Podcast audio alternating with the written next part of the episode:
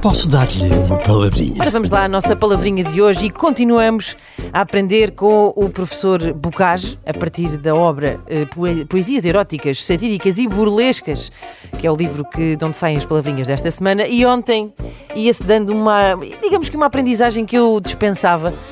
Porque o que é que aconteceu? Eu deixei o livro em cima da mesa da sala e quando voltei estava um dos meus filhos muito interessado a folhear eh, este livro do Bocage e a perguntar porquê é que estás a ler isto, mamã? E eu pensei, pronto, para esta altura já aprendeu três ou quatro, digamos, palavras assim mais interessantes, não é?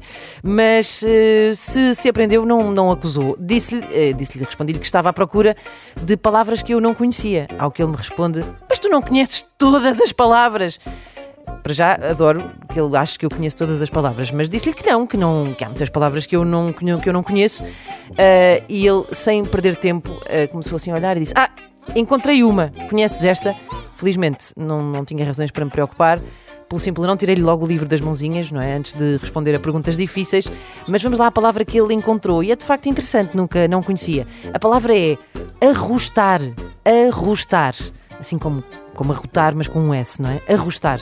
Que é no verso, nos mais puros deleites em bebida, bem os posso arrostar. Ora, arrostar significa encarar sem medo, afrontar, fazer face alguma coisa assim de forma destemida. Por isso, arrostem esta quarta-feira, que já vamos a meio da semana e já se vê ao fundo o fim de semana. Para vosso puro deleite.